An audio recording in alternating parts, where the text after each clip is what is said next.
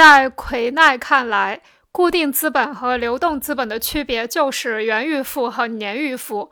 他认为这种区别是进入直接生产过程的资本内部的区别，而这种说法无疑是正确的。在他看来，只有农业中租地农场主使用的资本才是唯一的实际的生产资本，因此这种区别也只有在租地农场主的资本中才存在。